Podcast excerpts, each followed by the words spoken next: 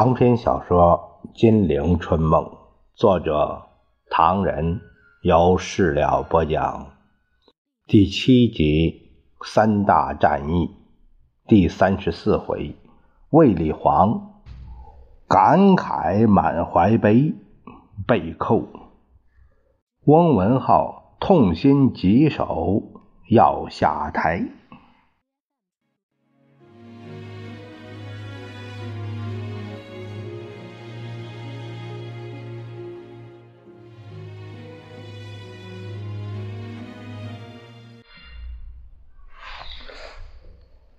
王云武说：“铁老，先发表发表您的高见吧。”吴铁城说：“说来说去，这个办法太使人泄气。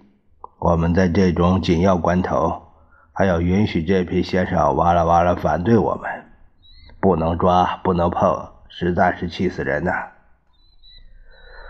再说，人家所以要我们这样做，为的是将来。这个将来是个什么样的局面呢？是我们维持不下去了，共产党上台，我们不是同他们隔江而治，而是三足鼎立呀。在这种情形之下，共匪巩固内部势在必行。而我们这些搞党务的人明白，共匪如果巩固内部，老实说，一定比我们有效。这不是长他人志气，灭我们自己的威风，因为人家的党性比我们强，这是铁的事实。我们也不必争。我为什么要提出这一点呢？因为在这个可怕的将来，混进共产党内部的我们的人，或者是华盛顿的人，又将如何发挥作用啊？有人说。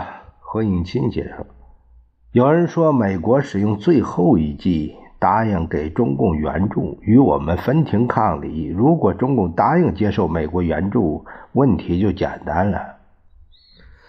吴铁城闻言冷笑着摇摇头：“美国人这个想法，我看未必太天真了吧？共产党恨美国政府帮我们剿共，说美国。”与中国人民为敌，说美国指挥我党反共。面对这种情形，共产党又怎么能放心接受美元呢？又怎能谈到美元呢？我看不可能的，不可能最好。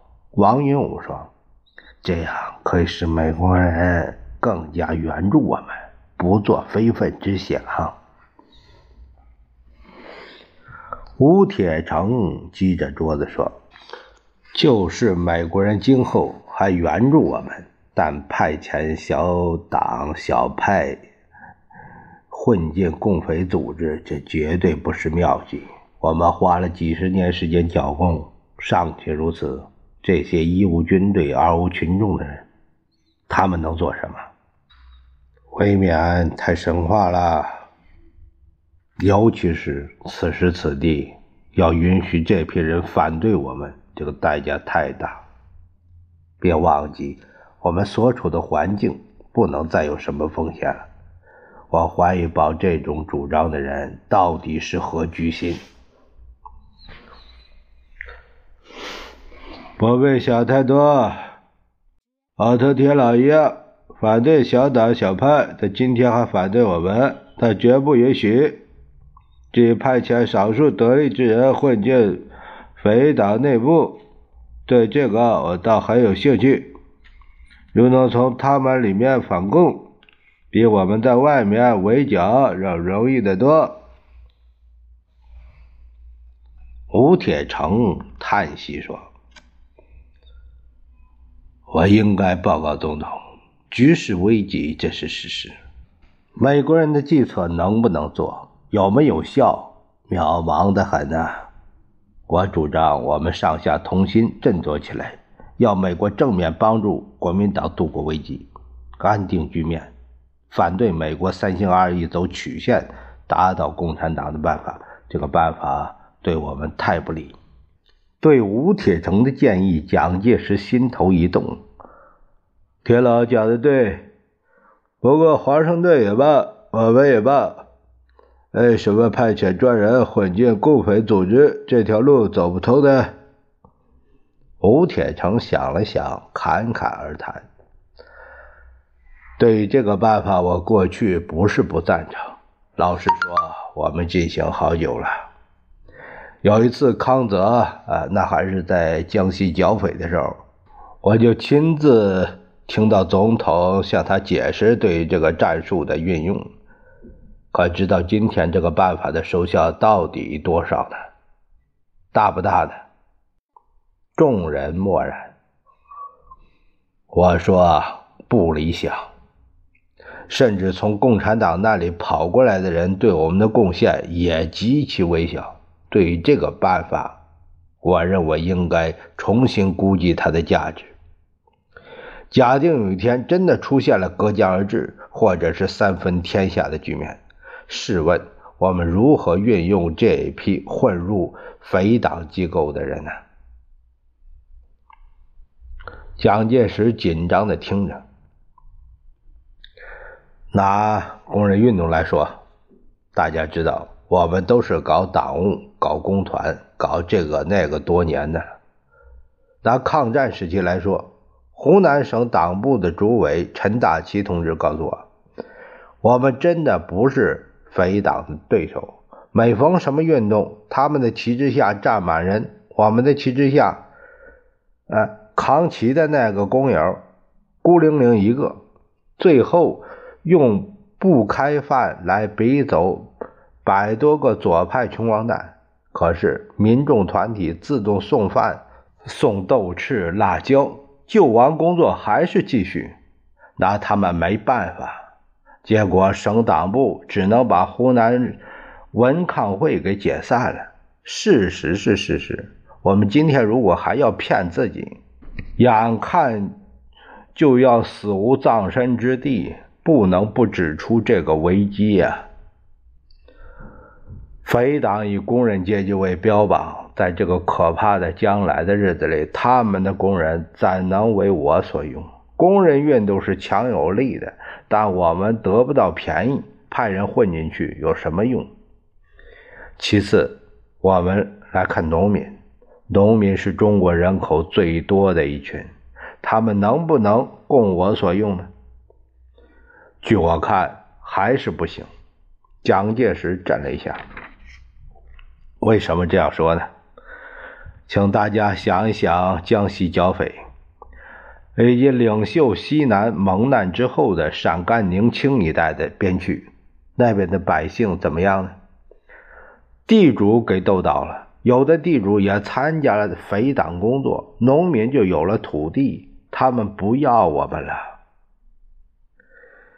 所以啊，凡是共匪所到之处，别提工人、农民，也非我所有。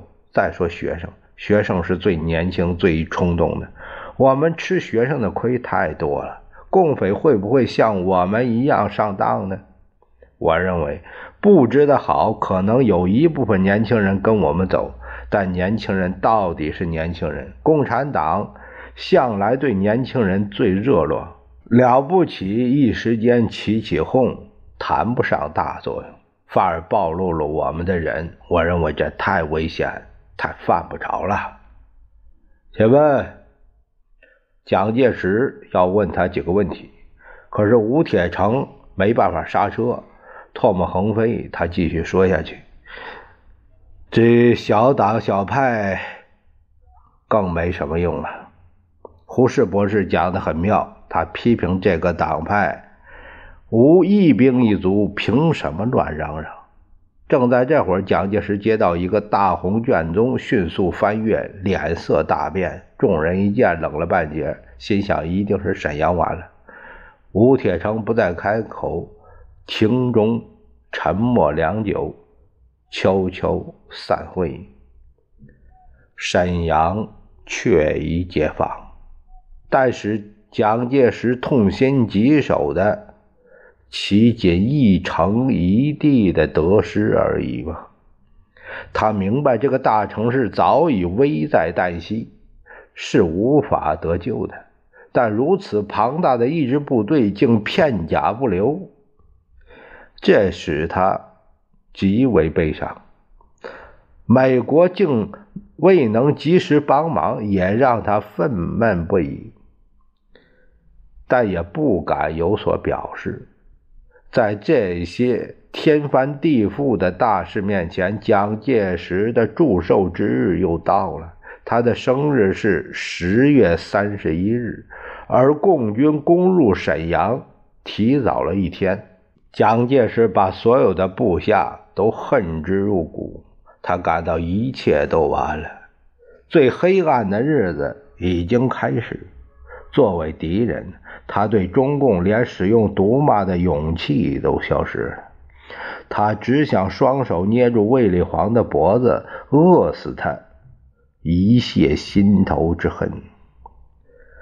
蒋介石独个在房中打转，再一想东北之战。他自己曾四度飞审、凌空指挥、海面观察、布置出路，每机每舰协同撤退。卫立煌虽名为总司令，却无一点职权。沈阳之失，与他何干呢？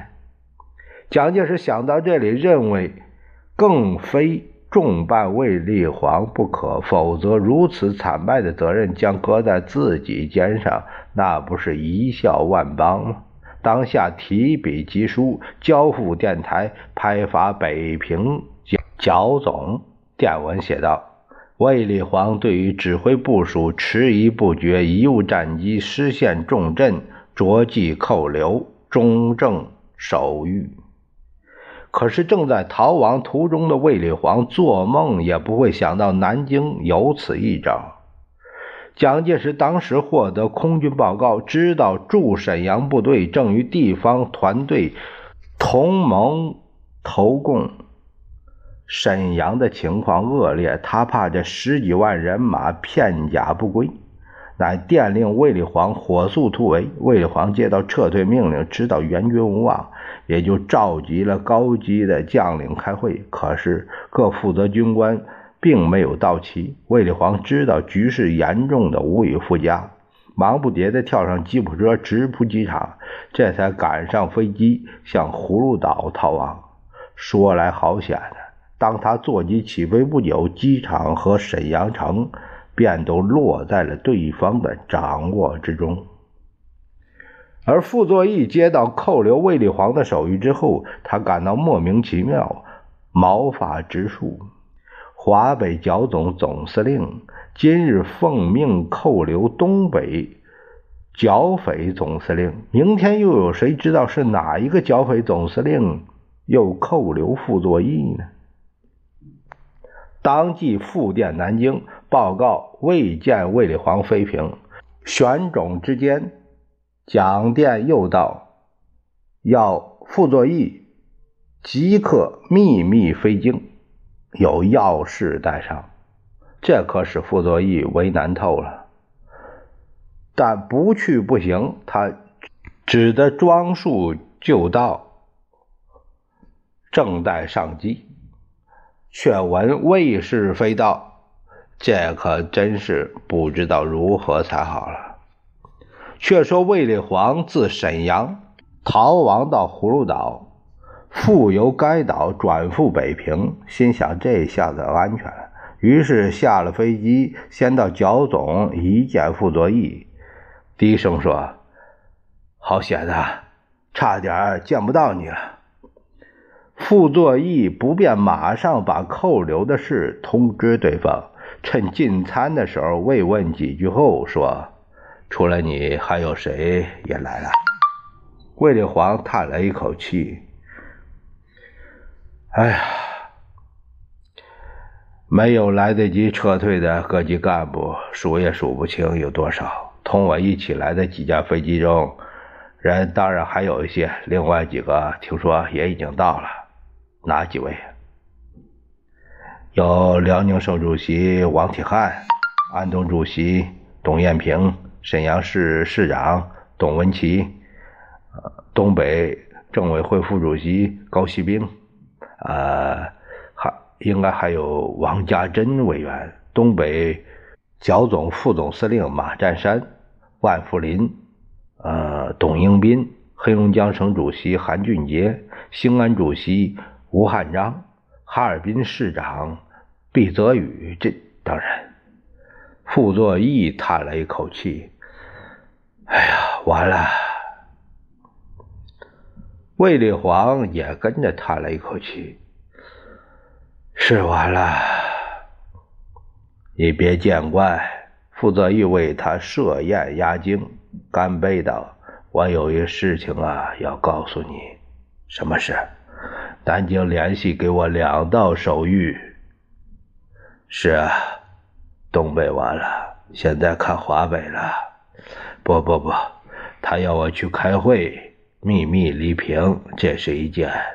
另外一件，啊，你自己过目吧。”卫立煌读完电报，他十分冷静地说：“如此看来，我应该是阶下之囚，而非老兄座上之客了。”傅作义皱着眉：“我不知道他怎么会出此下策。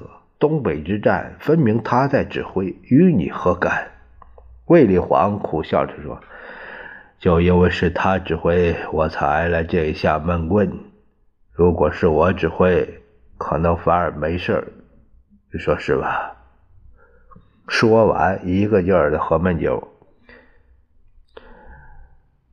我非常抱歉，不过我可以告诉你的是，此番我去南京，说不定也有人拿着他的手令在等着我啊。不会，不会，他不敢碰你。像我已经是个光棍了，副总司令。对别人表示愤慨和痛苦，人家或许说我贪生怕死，在你面前说几句，我想你不会有什么吧？魏总司令有什么事情，呃，要我做，尽管说。我很难过，难道说什么是非公理，在他的脑子里一点也找不到吗？我不是一个普通人。拿共产党的话来说，我是靠剿共起家的。蒋主席还南金家寨改名为立煌县，证明我是不折不扣的反共将领。目前他来这一手，你说他还把我当人看吗？魏总司令，呃，我看他是急昏了，才下了这个手令，过几天就会好转。你不必难过，我不难过，我就是愤懑。想我一介武夫，民国十九年，打从陆大特别班毕业以来，一直没有翻过这么严重的跟头。正说着，收音机里传来一个他俩熟悉的声音：“我是。”前国民党第二绥靖区司令兼山东主席王耀武，现在我同前山东保安副司令聂松溪、前兖州城防司令霍守义等高级将领二十二人联名发表致国民党军官公开信。副卫二人闻听，把筷子放下来，吸着烟，静静的听着。我应该报告各位老朋友、老同学、老同事，我们被俘后并没有被侮辱、受抢劫，像我们被俘之前污蔑解放军所说的那样。接着，王耀武报告他们受到优待的情形，又分析内战情势。最后呼吁国民党军人以大局为重，不该效忠个人，应该及时起义，放下武器等等。傅卫二人听后默然久之。傅作义说：“我们禁止老百姓收听对方广播，但我们自己幸亏有广播，才能弥补这消息上来源的漏洞。刚才广播分明的是他。”咬字吐音一点也不含糊，否则还真以为王耀武是牺牲了呢。卫立煌说：“主要的还是他分析局势那一段说的很有分寸。正说着，电话铃响了，南京长途电话，询问傅作义何时动身，卫立煌是否抵平。傅作义照实说了，安排妥当，第二天立即专机飞宁。极端秘密的一连串会议在等着他。傅作义知道蒋对他不大信任，说话处处小心。而南京空气阴沉，蒋经国的辞职已被批准。汪文浩三次求去，却未能成行。大江南北的人民解放军开始威胁南京。陈赓所部已向徐州急进。美国西太平洋舰队的总司令在上海声言要派兵护侨，而司徒雷登又说将撤退侨民。物价飞涨。印钞机来不及转动，到处抢粮，军陷阱，疲于奔命。蒋介石在高级官员和顾问之前设法镇静下来，却又实施常态。中外顾问、文武官员到齐了，冷场良久，蒋介石这才开口说：“局势是这个样子了。”我要《中央日报》发表社论：纵使政府失去长江以北土地，也用不着悲观，而且找不到悲观的理由。今天主要的问题，蒋介石瞅了一眼傅作义。今天主要的问题就是我们还要不要华北？现在我请华北蒋总。副总司令向大家先做报告。所有的目光都集中在傅作义身上。傅作义发言说：“今天的局势已经十分明显，兄弟对华北的看法非常简单。兄弟认为，光是守华北没有用。我们先来看看事实。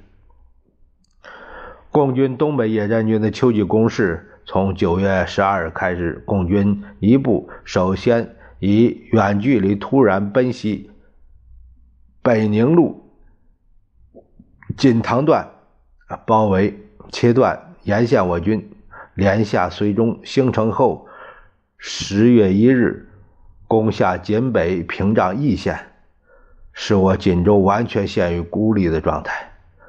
九日、十三日扫清锦州外围。十四日十时到一晨六时，以三十一小时激战，使我东北战略重点锦州失陷。我守军损失一个指挥所、一个兵团司令部、两个军部、八个整师以及各直属部队和其他部队，共十二万之众。在这期间，我军以二十个师、三个骑兵旅由南北增援。策应锦州守军，但给共军阻击兵团杀伤达一万两千之众，使我南面援军九个师始终被阻于锦城以南三四十里塔山地区。北面援军十一个师以及三个骑兵旅也停滞于张武新立屯之北以东地区。他们保持了锦州战役的主动，历时半个月的锦州战役就这告结束了。啊，这是锦州。蒋介石插话说：“过去的过去了，呃，多谈谈华北的情况吧。至于华北的问题，从东北战局的情形看，我们处境也不利。”会议一天后，蒋介石决定撤退华北，驻守江南，并由傅作义担负华北军事的全权。华北哪些城市应该撤退，也由傅作义自己决定。另一方面，南京空军即日起搬运北平设备物资，陆路已经来不及了。局势如此，这个措施是正确的。美国顾问也发言，暗责老蒋说：“通讯说说共方负责各方战局的一二三四野战军将领都是天才战略家。毛泽东的战略思想更加不得了，是他把国民党赶出了东北，希望在华北、江南的防御中，我们的天才战略家才能发挥他卓越的才华。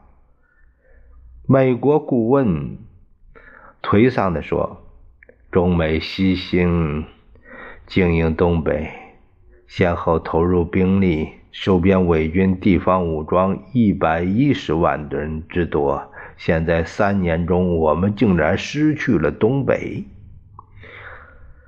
我们先丢了东北，共军得到了东北。这个情势的互译提示我们有很多问题。”兄弟希望中美政府同心协力，有一天能收回东北。美国顾问空虚无力的发言，使暗淡的会场更加颓丧。备受刺激的蒋介石忽地开口说：“东北之战，我不能负责，我不能负责。”全部责任应该由东北剿总总司令卫立煌负责，因为他指挥不力。现在我已经下令把他扣留，要军法查办。卫立煌在北京剿总司令部进退不得，有冤难诉。他被扣留的消息传到南京后，在国民党党员间引起了人人自危、普遍不安的情绪。温文浩刚送出的第四次辞职签呈，杜门谢客，却闻司徒雷登来访，见与不见，两感不变，最后还是见了。司徒说：“今日之下，院长责任重大，不可消极。”温文浩说：“古话说得好，清官难断家务事。中国内部的问题非常微妙。”大。大使一番好意，我谢谢了。司徒见他弦外有音，只得搭讪的说：“也是真的。赖普汉先生前天对我说，这次他到北方走了一趟，对中国的事情似乎懂得了多了一些。他发现中国距离美国远得很，而他自己为了中国的事情奔走，却很快瘦掉了几磅肉。”啊，院长这次辞职，我看没有这个必要吧？美国朋友对院长的期望是很大很大的。翁文浩很不高兴，但是美国朋友对我期望大，但以我这个职务来说，中国人对我的期望更大。可是我不要痛苦，勉为其难吧。我听说他已经在考虑你的继承人选了。可是那些张三李四、阿猫阿狗一定会使中国更糟。温文浩再也忍不住了，他抑制自己反问司徒：“大师，你以为我还能干得下去吗？”“我以为可以，我以为不可以。”收支平衡完全失败，国库开支太大，许多重大开支无法减少。我没办法抑制高利贷，增加银行存款，吸收外币外汇，制止资金逃避，稳定市场价格，提高输出贸易，吸收侨胞外汇等等，都失败了。而打击我们的倒不是共产党，还有我们自己。我说是我们自己，我们贪污舞弊，他们目无党纪国法，叫我有什么办法？司徒无言。再说，币制改革已经完全失败了，只有中央银行收回美钞一亿九千万元，这一点还算成功。但市面上的通货因此大增，购买力大增，于是就更加糟不可言了。限价政策给工商业造成巨大的损失，现在连蒋经国都干不下去了，他都这样下场，我还等什么？啊！不过司徒劝他，不过他有他的父亲做后盾，而你呢，有我们的支持，这行不行啊？谢谢你们的好意，大师是有学问的人，应该体会到我的心情。一个官员，当他的人民对他都失望了，外国朋友的支持还能起什么作用呢？啊，那这样说来，院长对大局失望了，是失望了，而且非常难过。我这个内阁当然谈不上有什么成就，但如此下台真够巧的了。司徒忽地微笑着说：“错了，院长。愿闻其详。”司徒雷登低头说：“今后我们希望你能为中美合作贡献更多的力量，同时也不必。”对蒋个人寄予多大的希望？因为他的政治生命眼看就要结束了，他个人的问题已不再是我们的话题。再要是中国仍然成为美国的好朋友，乃是我们今后更重要的话题。汪文浩想了想，摇着头叹了一口气：“你们想的太远了。一方面，他迄今……”还想有所作为，虽然他的努力结果可能等于零，但他现在还没有完，这是事实。至于今后我对共产党能否同你们合作一点，我感到怀疑，甚至因为这是不可能的。为什么？因为你们在中国的政策一直不为他们所喜欢。假如。我们像对国民党一样对待他们呢？当然，我们无话不谈。你绝对不能对他们说：“啊，根本不可能实现。”别忘记，他们穷，同时中美之间关系也太密切。翁文浩只是苦笑，摇头，摇头，苦笑。突然，他问大师：“你根据什么？”认为他已经晚了呢。司徒叹了一口气，眼看他像个病人似的，病势严重到不可救药，我们的心情实在无法形容。他的生命已到了弥留之际，严重极了。他第一种病是外科绝症，东北给锯掉了，部队起义投降，被歼总数达到十一个整军。包括我们给他训练的新一军、新六军、六十军、新七军、四十九军等等，人数三十万人以上，这是他血本中的血本啊，主力中的主力，连这点本钱都守不住，我们没办法了。他第二种病啊是内科绝症，币制改革失败啊。七十天功夫全部崩溃。共产党说他的金圆券是大骗局、大掠夺、大膨胀，我们做梦也没想到坏的如此迅速。这个失败还有些严重的事实，他得罪了二十年来一直拥护他的银行家、工商业界，还有一些广泛的中产阶级，而且又使全国人民深恶痛绝。这实在是他的致命伤啊！第三种是精神分裂症，他发神经了。他在外交关系上的冒险达到了疯狂的程度。他把挽救他政府的希望全搁在杜威当选和美苏爆发战争上。他为这事儿经常是通宵不眠。他的秘书曹胜芬。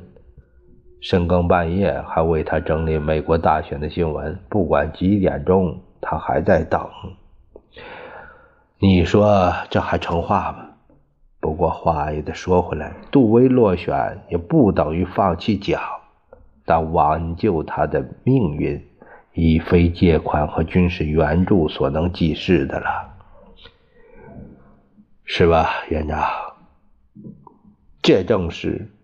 人家大选，他下注，赌徒本性最难移。